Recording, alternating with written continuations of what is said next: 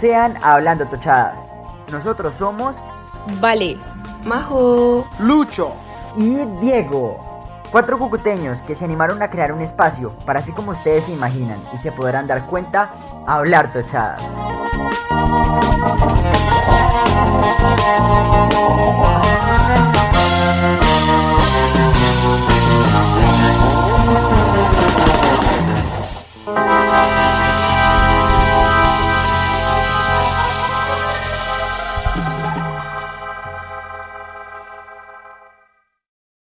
Muy, muy, muy buenas a todos, Toches. Bienvenidos a este nuevo capítulo después del leve parón que tuvimos en Hablando Tochadas.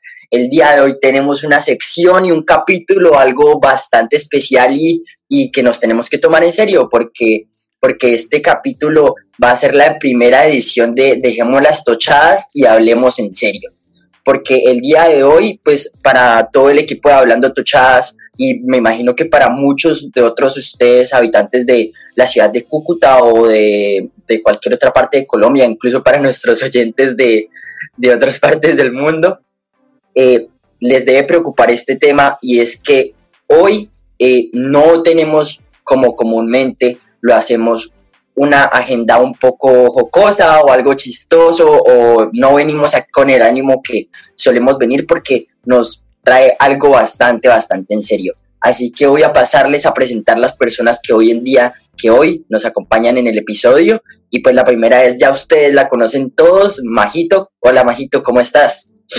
Hola Toches, ¿cómo están? Buenas tardes, buenas noches, buenos días a la hora que nos estén escuchando. Espero que se encuentren muy, muy bien y que estén súper, súper atentos a este capítulo que va a estar buenísimo.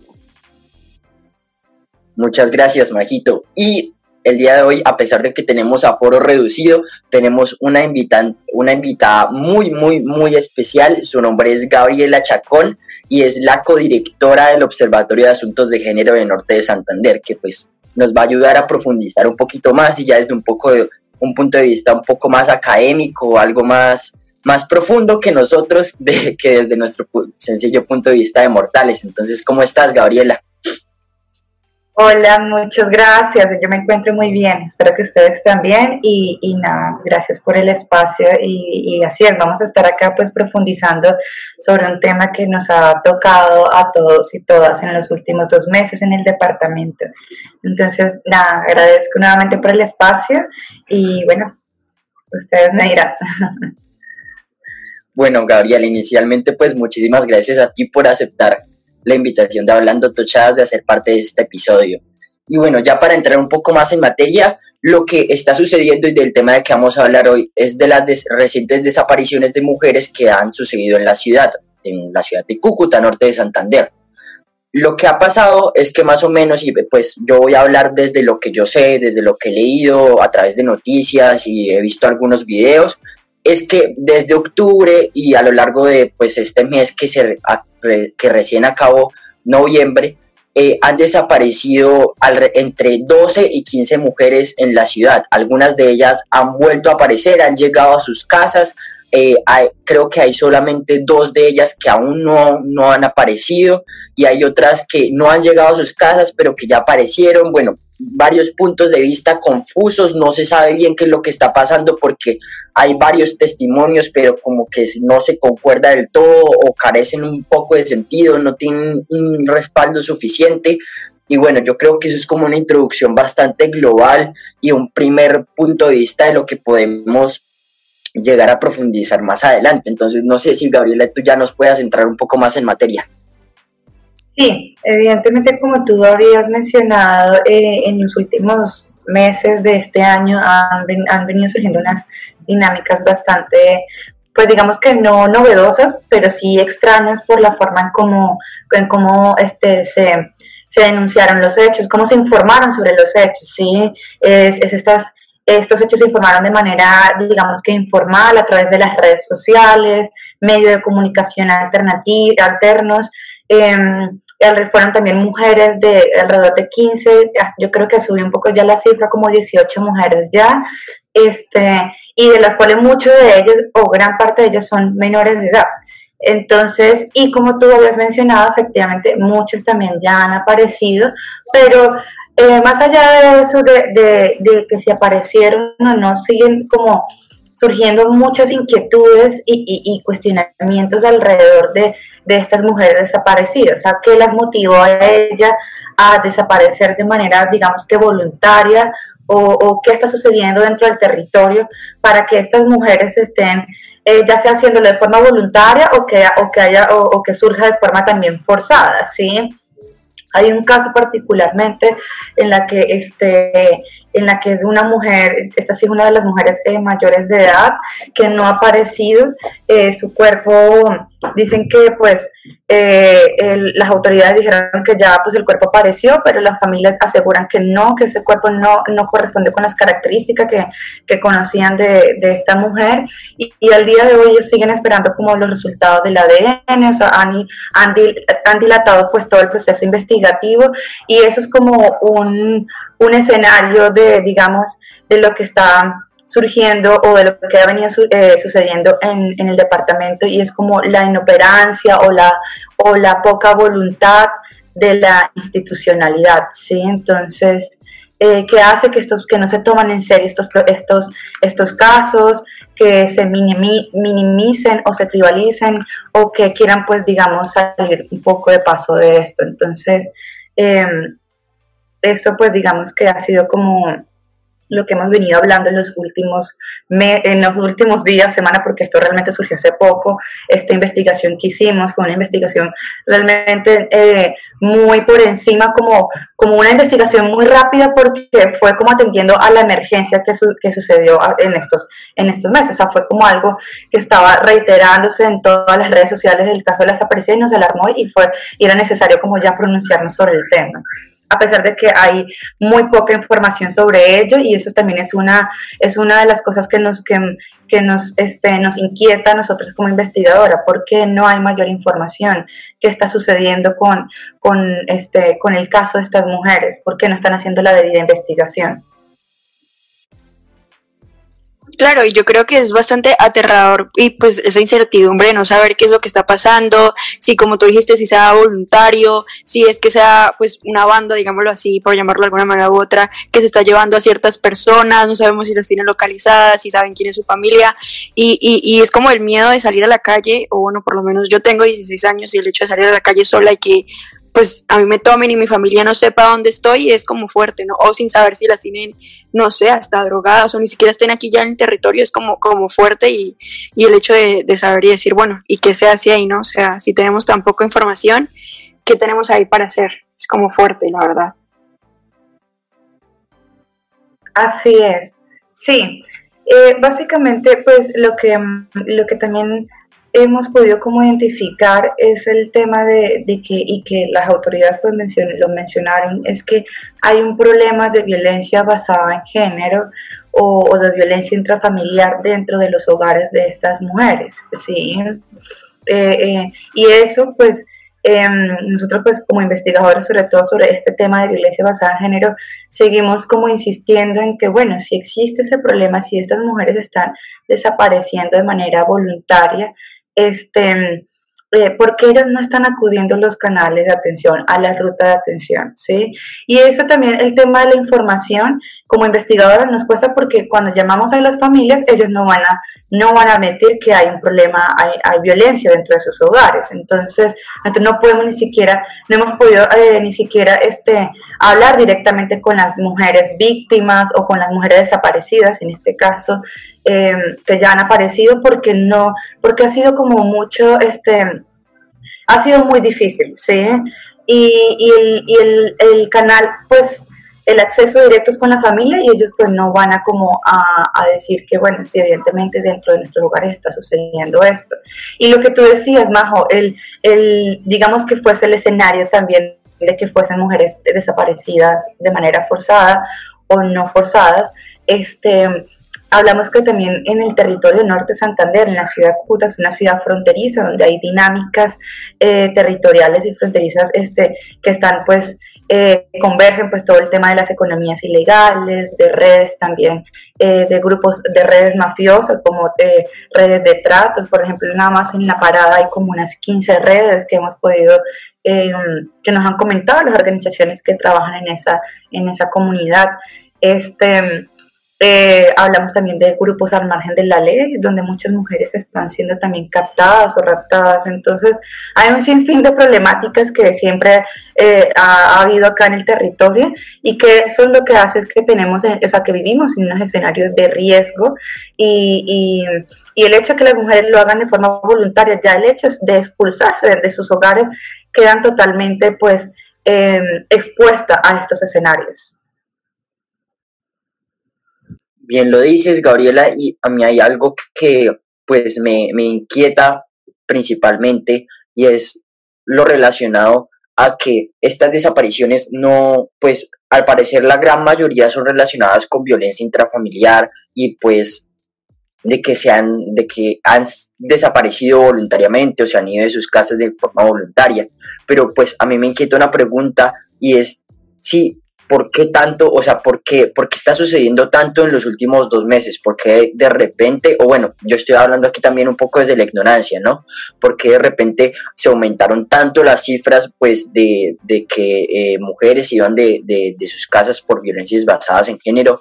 O, o, o si eso tiene que ver algo también con el confinamiento, algo que pues yo también a principio de la pandemia pensaba, ¿no? Que muchas personas no la pasan muy bien con las familias en sus casas y pues el, confinamiento iba a ser un reto para ellas. No sé si el observatorio ya ha seguido la pista a eso o, de pronto qué información tienen respecto a eso. Sí, realmente nosotros tenemos como unos 775 casos más o menos de, de violencias basadas en género que hicimos, que pudimos como eh, recabar durante el 2020 este, ya dentro de poco, pues el, próximo año vamos a, lanzar el boletín que es como el recuento de todo el 2020 de, estas violencias de género y ahí pues van a arrojar unos, unos datos bastante interesantes. Pero sin embargo, em, eh, eso sigue siendo también una pregunta que todavía no la estamos respondiendo, como por qué está sucediendo esto, ¿sí? Sin embargo, no, no, no, este, no ignoramos que estas dinámicas desapariciones, digamos que siempre han existido. El asunto es que nunca se ha documentado y nosotros como observatorio llegamos a hacer, a formar, eh, a dar ese, ese, ese, digamos, ese apoyo técnico, esa complementariedad, porque si bien no es nuestra responsabilidad, digamos que completa, porque eso le corresponde, es, es, es, al Estado, a la institucionalidad, nosotros llegamos a hacer un ejercicio de complementariedad y ha sido, pero como como ese tema de la investigación, de la documentación, no, este, primero como que no hay este interés o no le dan importancia, entonces digamos que no hemos, no, no, no, hemos como dado cuenta que anteriormente eso estaba, estaba sucediendo, que ha venido, o que eso siempre sucede, ¿sí? Entonces, claro, este, este impacto de las noticias fue, para nosotros también fue igualmente impactante, nosotros no sabíamos que íbamos a tener tanto alcance, tanto a nivel eh, eh, eh departamental como nacional. Y es que, por ejemplo, tomar, hacer ese ejercicio de trabajo, de, documentar, de diagramar, de diseñar, que también que, que pueda atraer el, el, el ojo de las personas, este, fue pues como una, un resultado del trabajo que hemos venido haciendo, ¿sí? Y que es necesario para la ciudad, para el departamento. Entonces nosotros, por ejemplo, en, en la mesa técnica, nosotros le decíamos eso a la institución, como porque se una mesa técnica para el tema de, específico de mujeres desaparecidas. Y eran como, bueno, aprovechen y tomen estos datos que hemos venido haciendo nosotros para que ustedes puedan eh, profundizar sobre ellos. Pero ojo, no, no, no se acostumbren a eso porque el trabajo es de ustedes. Nosotros también entendemos que, y es algo que también quisiera como decir em, personalmente, que es un trabajo de todos y de todos, ¿sí? tanto de la institución como de la misma sociedad civil, de las organizaciones de, sociedad, o sea, el hecho de interesarnos de estos temas, hablarlos, documentarlos, eh, informar, también este, eh, decir cuáles son los canales de atención, difundir ese tipo de, de, problemáticas que surgen en, en, el departamento y que han sido invisibilizados. Entonces, pero como digamos, volviendo, eh, eh, respondiendo un poco más específico a la pregunta, yo creo que también yo me atrevería a decir que es posible que muchas de estas mujeres y la relevancia también de estos, de, de estos casos es que eh, algo que lo habíamos hablado en otros, en otros espacios de discusión, y es el tema del acceso a la, a, la justicia estas mujeres no están accediendo a la justicia, la familia no están accediendo a la justicia. ¿Por, ¿por qué será? Puede que sea por desconocimiento o por también este o por desconfianza, ¿sí? ¿Y cuáles son los medios de comunicación o la alternativa de ellos? Pues quizás denunciar a través de sus redes sociales, ¿sí? Entonces, eso quizás ha proliferado mucho en la, en la, divulgación de esta información, de decir, bueno, yo no sé a quién acudir o yo no confío en la policía, yo ya, yo ya este, fui a, a, imponer, a, interponer mi denuncia, pero no, pero fue un objeto de burla, quizás no me creyeron, entonces lo hago a través de las redes sociales, sí, que es algo que hemos también dice, eh, eh, le hemos dicho a las, a las mujeres, sigan haciéndolo porque para nosotros podemos seguir como documentándolo, ¿sí? ¿Quieres venir a hablar tochadas junto a nosotros? Escríbenos a nuestro Instagram, pues la verdad, como, como decía Gabriela, no es, no es algo nuevo. Esto lo de lo de que hay niñas que desaparecen, o mujeres que desaparecen, o esto lo de lo de que hay problemas en su casa no es algo nuevo, simplemente, y es algo que creo que ya había hecho en un podcast anterior, la situación, el hecho de que estemos encerrados y el hecho de que no tengamos nada que hacer literalmente con nuestras vidas, por lo que el COVID no la paró, nos ha hecho darnos cuenta de muchas cosas que es algo que no es de ahorita, sí, es algo que siempre se ha venido. Lo que, lo que siento que me inquieta un poco es que hay muchas niñas que son menores de edad, ¿sí? Entonces mi pregunta es, entiendo que pues hay, situaciones que, que, a veces uno dice como, no es que yo me voy de mi casa porque, bueno, tiene, o sea, como hay un maltrato hacia esta persona, pero no se les ha hecho como la, la, la pregunta de que quizás sea como una red que simplemente como que las les dice bueno o, o alguien que las, no sé, que las manipule, les dice, yo sé que tú en tu casa estás mal, vente conmigo, que, que, que, yo te voy a cuidar y dile a tu amiga, si tu amiga también está mal, yo te, vamos, vente conmigo, ¿sí? Y pues se hace esto lo de la trata de blancas, que es un tema bastante delicado, pero es real y es algo que, de que se debe hablar. Y, y más ahorita, pues esto de lo del COVID, del encierro, de, de, que la gente quiere salir y, o hasta también la plata fácil, no sé, hay, hay muchas cosas. Entonces, no sé, también hay como esa pregunta un poco abierta. Sí, esa es trata de personas, qué pena. Este, eh, eh, incluso nosotros hicimos una investigación sobre la trata de personas porque es algo que queremos empezar a abordar también, entendiendo que es una de las dinámicas de, de o problemáticas que se han venido también reforzando en este año en, en, el territorio. Y es y eso era también lo que pues lo que mencionaba inicialmente. Era como si ellas están haciendo de manera voluntaria pues ellas quedan expuestas. Y es posible que esté sucediendo eso que las estén eh, manipulando que le estén que las puedan estar engañando diciéndole como que yo te doy una oportunidad de trabajo y terminen realmente eh, explotándolas para otras cosas. Este y de hecho, básicamente eso es lo que hemos venido eh, viendo como a través de, estas, de esta investigación que hicimos, como el análisis pues, de, estas, de estas dinámicas de cómo se puede configurar una trata de persona o que una mujer pueda caer una que sea víctima de trata. Y es que muchas de esas mujeres, por ejemplo, en zonas rurales, en zonas donde hay conflicto armado, este y por ejemplo, eh, acá por ejemplo en el Catatumbo, muchas de esas mujeres salen de sus casas porque no ven oportunidades, porque viven en una condición de, eh, donde las excluyen, donde son marginalizadas y, van a buscar este oportunidades en otras ciudades, en otros lugares y terminan siendo, esas son mujeres fáciles de objetos de ser tratadas. Entonces, esto es una preocupación que nos genera a nosotros de decir, bueno, oye, son muchas de ellas niñas que es mucho más fáciles de, de engañar, digamos, y, este, y, y pues es bastante pues preocupante. Claro, es, es algo muy, muy preocupante y, y yo creo que una de las cosas más importantes y de las que escuchaba ahorita mientras hablabas es que aquí, aquí en la ciudad pues se ha difundido bastante el tema por redes sociales, se ha difundido mucho. Eh, pues a mi parecer, eh, y como, como tú mencionabas, yo creo que eso es también un poco por la desconfianza que, que hoy en día se tienen a los, a los medios oficiales, de pronto a poner una denuncia o a poner eh, una, una desaparición ya más legalmente ante la policía. bueno, yo estoy aquí hablando un poquito desde el desconocimiento, no sé muy bien cuál sea el procedimiento para, eh, para poner una denuncia sobre alguna desaparición o algo por el estilo. Y yo creo que eh, me parece interesante y no sé si el observatorio haya indagado sobre cuál ha sido la influencia de las redes sociales y pues de la difusión de, de estos casos sobre, sobre, sobre, pues, que se conozcan más, es decir, lo, lo, que también antes mencionaba, lo que antes mencionaba Majito. Antes también sucedían, solo que pues no teníamos esta libertad a través de las redes sociales para difundirlos y para que de pronto se, se, se, volviesen, se volviesen virales y muchas personas se enteraran o, o es solamente un fenómeno que viene surgiendo.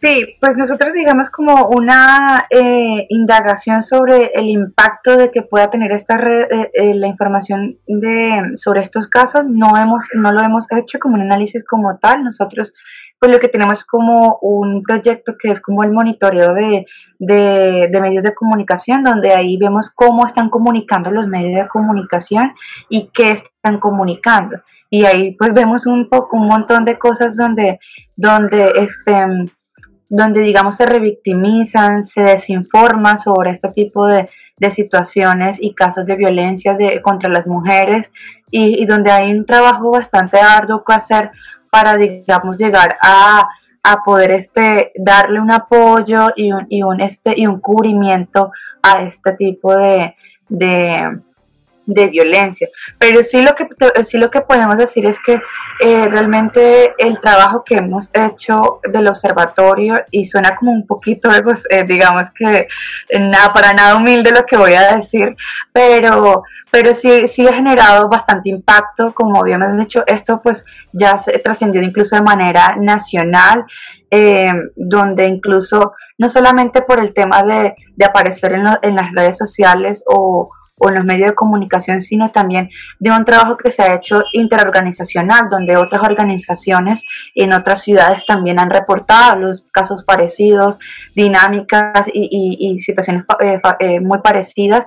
Y ahí hemos estado como hablando y dialogando como en que, bueno, cuál es qué vamos a hacer, qué estrategias vamos a tomar a futuro, ¿sí? cuál va a ser el plan de contingencia. Por ejemplo, en Medellín ellas están, tienen una campaña que se llama como eh, este, hasta encontrar... Eh, buscarlas hasta encontrarlas, porque esta dinámica de desapariciones surge no solamente acá, sino en todo a nivel nacional. Y, este, y, y eso estábamos diciendo, bueno, ¿qué tal? ¿Por qué no nos, nos proponemos hacer este tipo de, de campañas acá en, el territorio? Son necesarias, ¿sí? Son esas cosas que uno tiene como que, que empezar como a, a, a, a, mirarlas, ¿no? a, a proponerlas y ejecutarlas también. Pero como dije, es un ejercicio que se tiene que hacer eh, de compromiso y de responsabilidad de todos y todas, ¿no? Entonces, el impacto este, de las redes sociales, eh, seguir pues informando y denunciando es como nuestra respuesta, porque así realmente eh, se ha llegado como a un resultado, ¿sí? Y es bien contrastante eso las redes sociales. Hace un par de capítulos nosotros hablábamos sobre de pronto los efectos de las redes sociales sobre nosotros, sobre pues nuestro pensamiento y de pronto la inteligencia que nosotros tenemos con los demás individuos en sociedad y cómo de pronto nos afectan ya más hacia el lado negativo, pero parece que de algunas formas o de algunas maneras ha contribuido a, a que la denuncia ciudadana se, se fortalezca, ¿no? Y no solo en temas de, de, de género, sino en muchas otras cosas más. Exacto. Y, y ya para ir centrando un poco, pues el final es bastante preocupante lo que está sucediendo en la ciudad y pues como tú mencionabas, es algo que sucede probablemente no solo en Cúcuta, no solo en Colombia, sino en muchas partes de Latinoamérica y del mundo, muy, muy probablemente. Pero yo creo que de las mejores cosas que podemos hacer y pues desde donde más podemos aportar nuestro pequeño granito de arena es tratando de compartir los medios por los cuales pueden eh, sentirse ayudadas, de pronto si están sufriendo algún tipo de violencia intrafamiliar o, o, si, o si no se sienten en un lugar seguro o si sienten que de alguna manera u otra están siendo manipuladas o algo por el estilo yo creo que lo mejor que podemos hacer nosotros y pues la responsabilidad que tenemos también como ciudadanos es tratar de difundir esos medios y, pues ofrecer una mano a las personas que lo necesitan. Y yo me imagino que Gabriela, tú sabes muy bien cuáles son esos canales de atención, ¿no? Sí, Eh, nosotros, los canales de atención acá en, el, en Cúcuta se encuentra, por ejemplo, lo, lo, que es la Secretaría de Equidad de Género. Ellos pues han dispuesto unas líneas de atención que son como el número de WhatsApp de ellos, que son, es el 350 750 5351. Ese es como el canal directo, digamos, de a nivel eh, municipal. Pero también se encuentran otros canales a nivel nacional, que es la, la línea 155, que es la línea este, violeta. Esa, esa línea de 150, la línea 155, ellos, este, digamos que es un canal de información. Tú te contactas con ellos y ellos te, te enrutan, te dicen cuáles son como las rutas que hay que tomar. Eh, depende si tú, por ejemplo, dices que estás, por ejemplo, en Ábrego o, o si estás en otra ciudad, por, en, qué sé yo, en Pereira si ellos te dicen en qué, qué es lo que hay más cercano a tu alrededor para que tú puedas acudir, ¿sí? Este, y pero eso es bueno, eso es solamente canal de atención. Ahora, ya para este, para una atención, de información, perdón, para un, para una, una atención ya psicojurídica, si estás, si eres una mujer víctima o sobreviviente, está pues la Secretaría de Equidad de Género, como ya lo había mencionado, y en caso de que digamos de que no hay esa celeridad de, de ese proceso, de ese acompañamiento, pues ahí sí ya tocaría como acudir a otras instancias, que sería pues la, la Defensoría del Pueblo, que ellos ayudan como a agilizar ese proceso, y en caso de que ninguno, pues ya ni los funcionarios están como... Em, eh, tomando pues eh, su, su, rol activo y este ya hay uno pues tendría que acudir pues a la procuraduría que ellos empiezan a hacer pues ese control sobre los los funcionarios públicos sí también se encuentra Corporación Internacional que ellos también hacen unas unos acompañamientos bastante fuertes y son muy buenos yo personalmente los recomiendo como son UFPA que es este eh, creo que es como el delegado de las Naciones Unidas algo así Em, ellos tienen una, un, componente, una dupla de género psicojurídica. También ACNUR, ellos también eh, ofrecen acompañamiento. Y algo que tú también habías mencionado, y es eso, como ser replicar también la información, ¿sí? Em, no quedar nosotros con esta información, sino eh, em, también se replica y, y, ayuda. Mira que la ley 1257 nos dice que tú no tienes que ser como víctima, no tienes que ir a denunciar por una cuestiones también de, de no ponerte en riesgo la vida tuya, sino que otra persona, un familiar, un amigo puede también hacerlo, puede hacerlo no una denuncia formal, sino una denuncia de lo que está pasando, ¿sí? Entonces es eso, si estás viendo un caso de violencia basada en género, de violencia intrafamiliar, pero quizás la chica no puede hacerlo por cuestiones de que, de que no puede, de que está limitada, porque también está confinada con su agresor, es también darle ese apoyo de manera también como personal, ¿no? ¿Cómo podemos nosotros hacerlo desde nuestra individualidad? Pues la verdad, eh, en el post de Instagram nosotros vamos a dejar los números que Gabriela pues nos mencionó y como pues dicen, tenemos que ayudarnos, ¿no? ¿Qué tal que pues esta vez seas tú y después sea yo? Y no tener miedo a, decirlo o a hablar o, o, a expresar qué es lo que está pasando.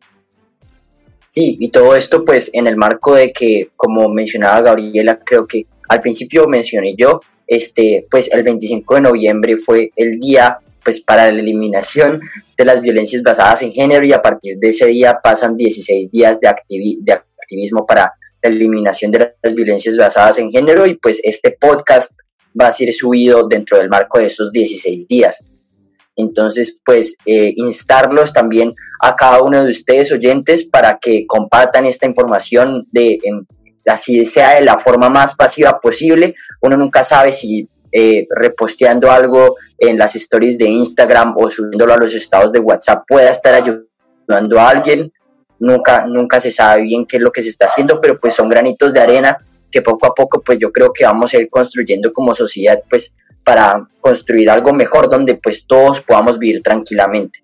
Y eso sería todo por la tochada no tan tochada del día de hoy. Muchísimas gracias Toches por escucharnos. De verdad que muchísimas gracias a Gabriela por aceptar pues nuestra invitación y por venir aquí unos breves minutos a hablar junto a nosotros y, pues también por aportar un granito de arena para cambiar la situación que está viviendo la, la ciudad y no solo la ciudad sino pues también el país. Muchísimas gracias y también muchísimas gracias a Majito.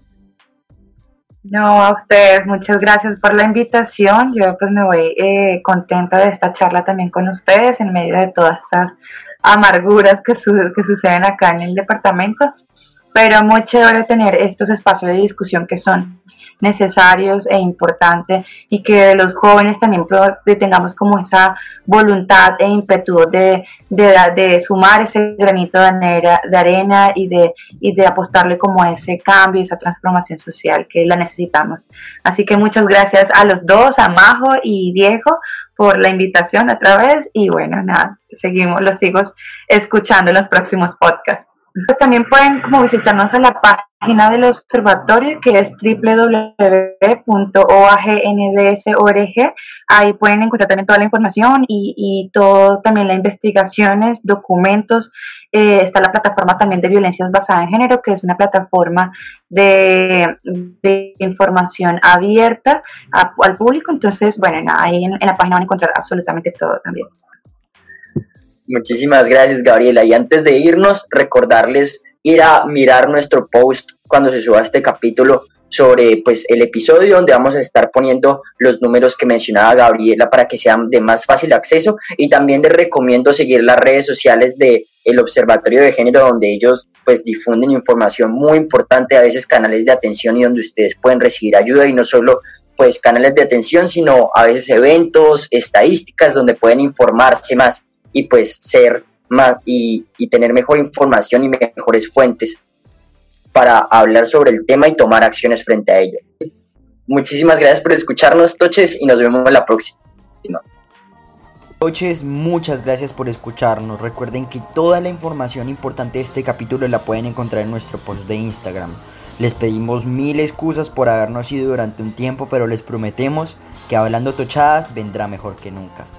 Queremos escucharlos. Déjenos sus opiniones a través de nuestra cuenta de Instagram, arroba hablando tochadas. Siendo así, muchísimas gracias por escucharnos y preferirnos durante esta semana. Nos vemos la próxima, porque siempre hay más tochadas de las que podemos hablar.